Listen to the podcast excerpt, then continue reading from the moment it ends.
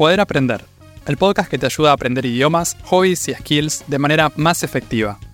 Acá hablamos sobre hábitos de aprendizaje, práctica deliberada y estrategias para aprender mejor.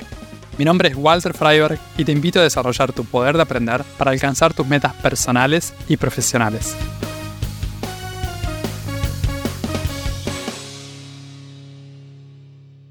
El aprendizaje de un idioma suele tener un principio y un final. Podemos seguir aprendiendo algo toda la vida, pero también podemos elegir cerrar, concluir un proceso. Existen muchas razones para dejar de aprender un idioma. ¿Qué pasa cuando alcanzamos una meta de aprendizaje importante? ¿Qué hacemos cuando perdemos la motivación y ya no tenemos ganas de aprender? O cuando hay cambios importantes en nuestra vida o en nuestros planes a futuro. En el episodio de hoy hablamos sobre algunas de las razones por las que a veces los estudiantes de idiomas decidimos interrumpir nuestro aprendizaje. Alcanzar una meta de aprendizaje puede significar un montón de cosas. Depende mucho de la persona. Alguien se puede proponer como meta rendir un examen del idioma que aprende. Por ejemplo, rendir el TOEFL para inglés o el DELE para español. Y alguien que aprende el idioma se prepara para el examen, da el examen y después ¿Qué pasa? Puede pasar que deje de estudiar activamente el idioma, porque ya alcanzó esa meta que se había propuesto. La meta puede ser algo que nos propusimos por satisfacción personal, un logro personal, o puede ser algo que necesitábamos para nuestro trabajo o para poder estudiar a nivel universitario en otro país. Acá vale una aclaración. Cuando digo dejar de aprender o dejar de estudiar un idioma, me refiero a actividades de estudio activo. O sea, tomar clases de idioma, hacer cursos o estudiar el idioma de alguna forma. Dedicar algún tiempo todas las semanas a actividades difíciles que nos ayuden a expandir nuestras habilidades. No estoy diciendo dejar de usar el idioma en absoluto o dejar de tener contacto. Es perfectamente posible dejar de aprender activamente un idioma y seguir utilizándolo de forma cotidiana, de forma semanal o con alguna frecuencia que nos resulta a nosotros. En ese caso, vamos a mantener nuestra habilidad por el solo hecho de estar en contacto con ese idioma, como nos pasa con nuestra lengua materna, que no seguimos estudiándola y podemos seguir usándola. Alcanzar una meta de aprendizaje también puede ser algo como ser capaz de tener una conversación informal con un hablante nativo del idioma que aprendo, o poder leer literatura en el idioma que nos interesa, o poder mirar películas con subtítulos en ese idioma, o sin subtítulos, solamente con el audio en el idioma o tomar clases de algo en ese idioma. Es algo que elige cada persona. Cuando alguien ya es capaz de hacer eso que le interesa hacer, puede contentarse con eso y dejar de aprender. La otra opción sería ponerse una nueva meta y seguir aprendiendo hasta alcanzarla. Dejar de aprender porque alcanzamos una meta es un logro, es algo por lo que nos esforzamos y por lo que trabajamos. Por eso yo creo que hay mérito en decir, bueno, ya hice lo que quería hacer con eso, no necesito seguir aprendiendo de esto. A veces puede sonar como abandonar algo, como dejarlo. Pero en este caso, lo dejamos porque ya conseguimos lo que nos habíamos propuesto. No tiene sentido seguir, a menos que haya algo nuevo que nos gustaría poder alcanzar. También hay situaciones en las que queremos dejar un idioma, pero por otras razones. Perdimos la motivación inicial, ya no tenemos ganas, no nos sentimos motivados o motivadas para hacer lo que hay que hacer. O sea, perdimos el interés en aprenderlo. La motivación es algo que tiene sus altos y bajos a lo largo de un aprendizaje. Va cambiando a lo largo del año, incluso mes a mes, semana a semana. Día a día también cambia. A veces nos sentimos motivados recién a la tarde o a la noche y a la mañana no teníamos ganas de nada. Más allá de esos vaivenes típicos, hay una motivación más grande y más estable que tiene que ver con las razones por las que decidimos aprender algo. Tener conciencia de nuestras motivaciones para aprender algo en particular me parece una muy buena práctica. Es lo que nos ayuda a practicar en esos momentos en que no tenemos tantas ganas, porque sabemos que lo que estamos haciendo tiene una razón de ser en particular, algo con lo que conectamos a nivel personal. Aunque es cierto que mucha gente aprende cosas sin tener muy claro por qué lo está haciendo. De la misma manera, puede ser que deje de aprender eso mismo sin saber qué fue lo que perdió. Perdió la motivación en el camino, pero nunca supo bien cuál era. En el año 2014 a mí me pasó esto con el aprendizaje de alemán. Hasta el año 2013 yo tenía planes de aprender el idioma porque quería continuar mis estudios de piano y música en Alemania. pero ese año decidí que ya no iba a viajar para eso. En el 2013 dejé mis estudios de piano y con eso se cayó también la motivación de viajar a Alemania. Y como ya no tenía un plan concreto de viajar a Alemania, también perdí las ganas de aprender alemán, de seguir estudiando. ¿Para qué aprender si ya no quiero viajar a Alemania y estudiar en el país? En mi caso, estudiar en Alemania no era la única razón y la única motivación que yo tenía para aprender el idioma. También me gustaba la música clásica en alemán, me gustaba mirar contenido, series, películas, videos en general. Me gustaba leer libros, me gustaba la idea de poder leer libros que todavía no había leído en ese idioma. Había muchas cosas por hacer y por explorar, pero la mayor parte de eso giraba en torno al proyecto de viajar y estudiar en Alemania. Y cuando se cayó eso, se cayó también el plan de aprender el idioma. Varios años más tarde iba a retomar el idioma, con una nueva motivación y con ganas de aprenderlo desde otro lugar. Y para materializarlo me puse una meta más específica, dar un examen de alemán que me interesaba. En el 2014, cuando dejé de estudiar alemán, no intenté forzarme a seguir haciéndolo. Tampoco me propuse inventarme o crearme una motivación nueva, artificial, que no me nacía. Acepté que la motivación se había ido, que ya no tenía esas ganas que tenía cuando había empezado.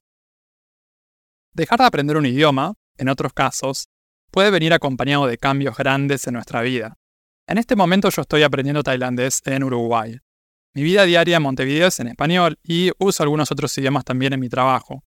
Supongamos que la semana que viene recibo una propuesta de trabajo y me piden mudarme a Japón. No solo eso, también tengo que ponerme a aprender japonés en tiempo récord. Unos meses después llego a Japón y toda mi realidad de repente es en japonés.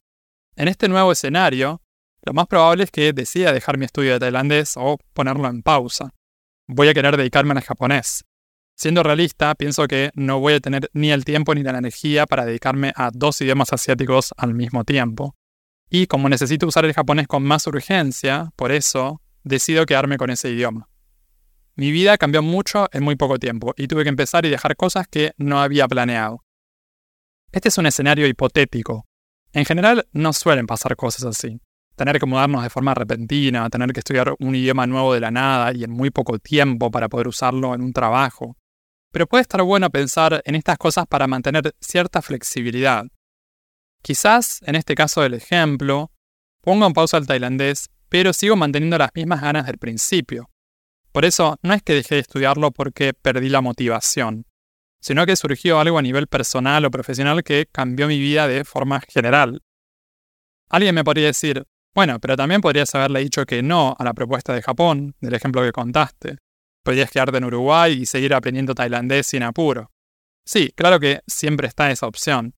Acá estoy partiendo de la base de que la propuesta que recibí que me llevó a mudarme, en ese caso hipotético, era algo que estaba muy alineado con mis intereses personales y profesionales. Es decir, era algo que también era muy importante para mí, no era una propuesta random y aleatoria. La practicidad puede ser una razón para dejar de aprender un idioma, especialmente si necesito dejar de aprender un idioma para aprender otro. Como el tiempo y la energía que tenemos son limitados, tenemos que elegir. ¿Sigo con todo o dejo algo y empiezo esto nuevo? Los cambios pueden venir por situaciones nuevas a nivel personal, familiar, profesional o una combinación. Acá también tenemos que tener cuidado. Todos pasamos por momentos y situaciones de vida difíciles, Tener un día difícil o una semana, un mes difícil, no significa que tengamos que dejar el idioma. Hay que evaluar si ese cambio en la situación de vida es algo pasajero, algo temporal, o una nueva configuración que puede alterar las actividades de aprendizaje que teníamos. Aprender un idioma es algo difícil. Nos cuesta tiempo, trabajo, energía. Si lo sentimos demasiado fácil, es probable que no estemos aprendiendo tanto como podríamos. Es como con otras habilidades y destrezas. Para poder hacer algo que no podemos hacer, necesitamos esforzarnos, enfrentarnos con la incomodidad. Si no, nos mantenemos siempre en el mismo lugar. No vamos para ningún lado. O nos movemos, pero muy despacio, mucho más lento de lo que nos gustaría. Entonces, hay un poco de estrés en esta situación de estar aprendiendo un idioma. Solo que a veces nos pasamos de rosca y nos estresamos más de lo necesario. Hay personas que se obsesionan con un idioma o que tienen expectativas imposibles. Y eso termina afectándolas de manera negativa. Afecta su salud mental, su bienestar general. En una situación ideal, algo que uno podría recomendar antes de abandonar un idioma, de dejar de estudiarlo es reducir el estudio, reducir la práctica. Buscar alguna forma de bajar el estrés, reducir esa carga que nos estamos poniendo. El problema es que a veces no hay un punto intermedio, como si fuera o todo o nada. En una situación así, cuando el aprendizaje del idioma se fue de control y está teniendo un impacto negativo en nuestra vida, vale la pena considerar hacer una pausa. No tiene que ser para siempre, es simplemente dejar de hacerlo por el momento. Como decía, me parece útil intentar regularlo en primer lugar, ver si podemos modificar algo de lo que estamos haciendo para poder mantener la actividad, pero sin el estrés excesivo. Por ejemplo, reducir la cantidad de tiempo de estudio. Si estamos estudiando cuatro horas por día, estudiar dos horas o una hora. Sé que la mayoría de la gente no tiene este problema. Para la mayoría el problema es el contrario, o sea, falta de estudio. En general no practicamos lo suficiente. Y practicar poco o nada no genera estrés, a menos que nos preocupemos demasiado por esto de decir que queremos aprender y después no hacemos nada. Aprender un idioma también se puede sentir como algo estresante cuando nos sentimos forzados u obligados a hacerlo. Siempre conviene aprender algo partiendo desde una posición de elección, de decisión personal. Pero esto no siempre se da. En la escuela, por ejemplo, tenemos que aprender cosas porque están en el programa. Lo mismo con las formaciones que hacemos después de la escuela. La verdad es que incluso en las situaciones en las que no estamos eligiendo deliberadamente, por ejemplo, si en mi empresa mandan a todos a tomar clases de inglés, también ahí tenemos la opción de darle un significado diferente a eso que nos está pasando. Podemos buscar algunas ventajas o lados positivos de aprender eso. Seguramente no va a ser lo mismo ni tan fuerte como tener una motivación personal que elegimos nosotros, pero puede ayudar a reducir el estrés que le atribuimos a la experiencia nos permite verlo de manera diferente. A mí me gusta la idea de tener planes para el futuro, querer hacer ciertas cosas, tener proyectos en distintas áreas de la vida. Aprender un idioma, sin lugar a dudas, es un proyecto. Sería un proyecto de aprendizaje. Es algo que hacemos para darle más posibilidades a nuestro yo del futuro. Nos estamos dando la oportunidad de poder hacer más cosas, de usar un idioma diferente en ese futuro que planeamos para nosotros. Pero aprender un idioma casi siempre es apenas una parte de un plan a futuro. Hay muchas otras cosas. Un plan a futuro está ubicado espacialmente, en algún lugar en particular, en un continente, en un país, en una ciudad o en una región que nos gusta. Y en ese lugar se habla uno o más idiomas. En el ejemplo que les contaba con el alemán, mi plan a futuro estaba conectado con Alemania, con estudiar piano o estudiar música allá. Cuando mi plan a futuro cambió, o sea, cuando decidí que ya no quería estudiar en ese país, eso también cambió mi deseo de seguir aprendiendo el idioma. Las razones por las que había empezado y por las que me sentía motivado para aprender y seguir practicando habían cambiado. Mis intenciones de aprendizaje ya no iban de la mano con el nuevo plan que tenía para mi futuro. Mi nuevo plan ya no era en Alemania. En ese momento planeaba quedarme en Argentina. No sabía hasta cuándo, pero ya no tenía el objetivo de mudarme de país. Otro caso hipotético. Digamos que estoy aprendiendo inglés desde cero. Aprendo el idioma porque puede darme mejores oportunidades laborales. Pero resulta que mi pareja va a empezar a trabajar en Brasil y vamos a tener que mudarnos con toda la familia. En ese caso, mi nuevo plan a futuro puede que sea establecerme en Brasil. Tal vez voy a querer empezar a aprender portugués. En ese escenario, es posible que aprender portugués me sirva más que aprender inglés.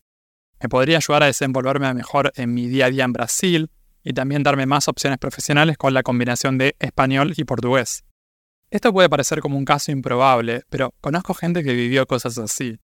Nuestros planes a futuro también van de la mano con los planes de otras personas muy cercanas a nosotros. Por eso también tenemos que tener en cuenta eso. Otra de las razones por las que la gente deja de aprender idiomas. Cuando cae el retorno de la inversión. La inversión que hacemos al aprender un idioma es de varias cosas. Tiempo, esfuerzo, dinero. Tomamos clases, compramos materiales, dedicamos tiempo todas las semanas, nos esforzamos para aprender cosas nuevas, por seguir mejorando. Al principio de nuestro aprendizaje el retorno parece enorme, y de verdad lo es. Ese retorno, con el tiempo, va bajando. A medida que vamos mejorando y desarrollando habilidad, vamos cubriendo cada vez más terreno aprendemos las mil palabras más frecuentes, después las dos mil o las tres mil más frecuentes. Estas palabras de alta frecuencia componen la mayor parte del idioma. Por eso, Cuanto más alto nuestro nivel, menor va a ser la frecuencia de las palabras que nos quedan por conocer. El esfuerzo que conlleva aprender palabras o frases poco frecuentes o raras es mucho más alto que el que requieren las frases o palabras más frecuentes. Requieren más esfuerzo, en parte justamente por eso, porque las vemos una vez cada tanto. Encontramos la palabra en un libro, pasan cuatro meses y volvemos a encontrarla. Para ese entonces ya nos olvidamos de lo que quería decir. Tenemos que volver a buscar la definición, volver a hacer algo con esa palabra. Hay técnicas para hacer que esto resulte un poco más eficiente y para seguir incorporando vocabulario o elementos del idioma no tan frecuentes. Pero el retorno que vamos a obtener por nuestro tiempo y esfuerzo tal vez no lo justifique tanto. Cada persona tiene que decidirlo por sí misma. Durante los primeros dos o tres años de estudiar un idioma vemos retornos enormes. Después de eso, según el nivel que hayamos alcanzado durante ese tiempo de estudio, las cosas nuevas que aprendemos tal vez no hacen una diferencia tan grande sobre nuestros resultados finales. ¿Vale la pena seguir tomando clases formales de un idioma con contenidos estructurados y los temarios usuales cuando ya alcancé un nivel avanzado? ¿No será mejor invertir ese tiempo de clases estructuradas en clases de conversación o en simplemente hacer actividades en ese idioma? Existen muchas formas de aprender y seguir mejorando en un idioma, especialmente después de haber alcanzado un nivel intermedio o avanzado. Un idioma, para muchas personas, ocupa un lugar en particular dentro de un área más grande, el aprendizaje. Las personas aprendemos idiomas, pero también aprendemos un montón de otras cosas. Un deporte, una actividad física, un hobby artístico o al aire libre. Ese tiempo de aprendizaje puede ser limitado. Por más que nos encantaría poder tener 10 hobbies distintos al mismo tiempo y poder hablar 15 idiomas, la verdad es que vamos a tener que elegir o esto o aquello. O tal vez esto, esto otro y aquello otro. Al menos para los próximos meses o el próximo año. Después iremos viendo. Elegimos aprender y practicar una serie de cosas según el tiempo disponible que tengamos. O, mejor dicho, según el tiempo que estemos dispuestos o dispuestas a crear para eso. Si el tiempo disponible que tenés para actividades de aprendizaje es muy limitado, es posible que tengas que elegir entre seguir aprendiendo un idioma o elegir otro hobby que te interesa. Claro que uno podría decir, voy a practicar media hora por día y voy a ir cambiando. Los lunes aprendo inglés, los martes piano, los miércoles dibujo, los jueves guitarra y así toda la semana. Suena bien en la teoría. Ahora, en la práctica, en cuanto a los progresos reales que vamos a ver, tal vez no es lo que nos imaginábamos. No lo sé, a lo mejor solo te interesa practicar eso una vez por semana y no necesariamente querés desarrollar habilidad, poder aumentar tus skills significativamente. Es posible tocar el piano una vez por semana, Toco siempre las mismas piezas, o bien voy aprendiendo algo nuevo a lo largo de muchos meses. No digo que no se pueda hacer, solo que el progreso cuando quiero practicar cosas nuevas es muy lento. Entonces, en vez de dividirme en un montón de idiomas o en un montón de actividades al mismo tiempo, podría decir, ok, voy a probar cambiar las clases de inglés y el tiempo que le dedicaba al idioma por las clases de dibujo. De esa forma, en vez de hacer clases de inglés, ahora hago clases de dibujo o un curso online de dibujo en vez de practicar inglés varias veces por semana, ahora practico dibujo varias veces por semana. Uso el mismo tiempo que antes usaba para inglés en esta actividad nueva. Dependiendo del nivel que hayas alcanzado en el idioma que aprendes, otra opción podría ser practicar un hobby en ese idioma. Esta puede ser una buena forma de hacer un dos en uno. Claro que practicar un hobby en otro idioma no es lo mismo que aprender el idioma en sí, pero puede ser algo muy práctico y divertido. De hecho, hablé de eso en el episodio número 10 del podcast, que se llama Combinar hobbies e idiomas. Ahí hablo de cuatro proyectos de aprendizaje que hice en el año 2021, combinando hobbies con idiomas, en este caso italiano y alemán. Como recomendación general, siempre sugiero practicar con constancia y practicar a lo largo del tiempo. Elegir algo y dedicarnos a eso hasta alcanzar nuestros objetivos. Pero, a veces pasan cosas en el medio. Surgen cosas nuevas a nivel externo o cambian nuestras motivaciones, nuestros deseos. Por eso, me parece importante mantenernos flexibles con la duración de nuestros procesos de aprendizaje. Podemos elegir cuándo empezamos a aprender un idioma y también podemos elegir cuándo dejamos de aprenderlo. Puedes escuchar Poder Aprender en las principales plataformas de podcast y en YouTube. También te invito a suscribirte al newsletter semanal en poderaprender.com para enterarte de los nuevos episodios del podcast y otras novedades para aprender mejor. En redes sociales puedes buscar este podcast como Poder Aprender. Encontrá todos los links en la descripción. Y si te gusta mucho, si te sirve el contenido del podcast, te invito a dejar una reseña y una calificación de 5 estrellas en Spotify o Apple Podcast para que estos episodios lleguen a más personas y que más gente pueda aprender mejor. Eso es todo por ahora. Nos vemos en un próximo episodio. Sigan aprendiendo y acuérdense de practicar bien.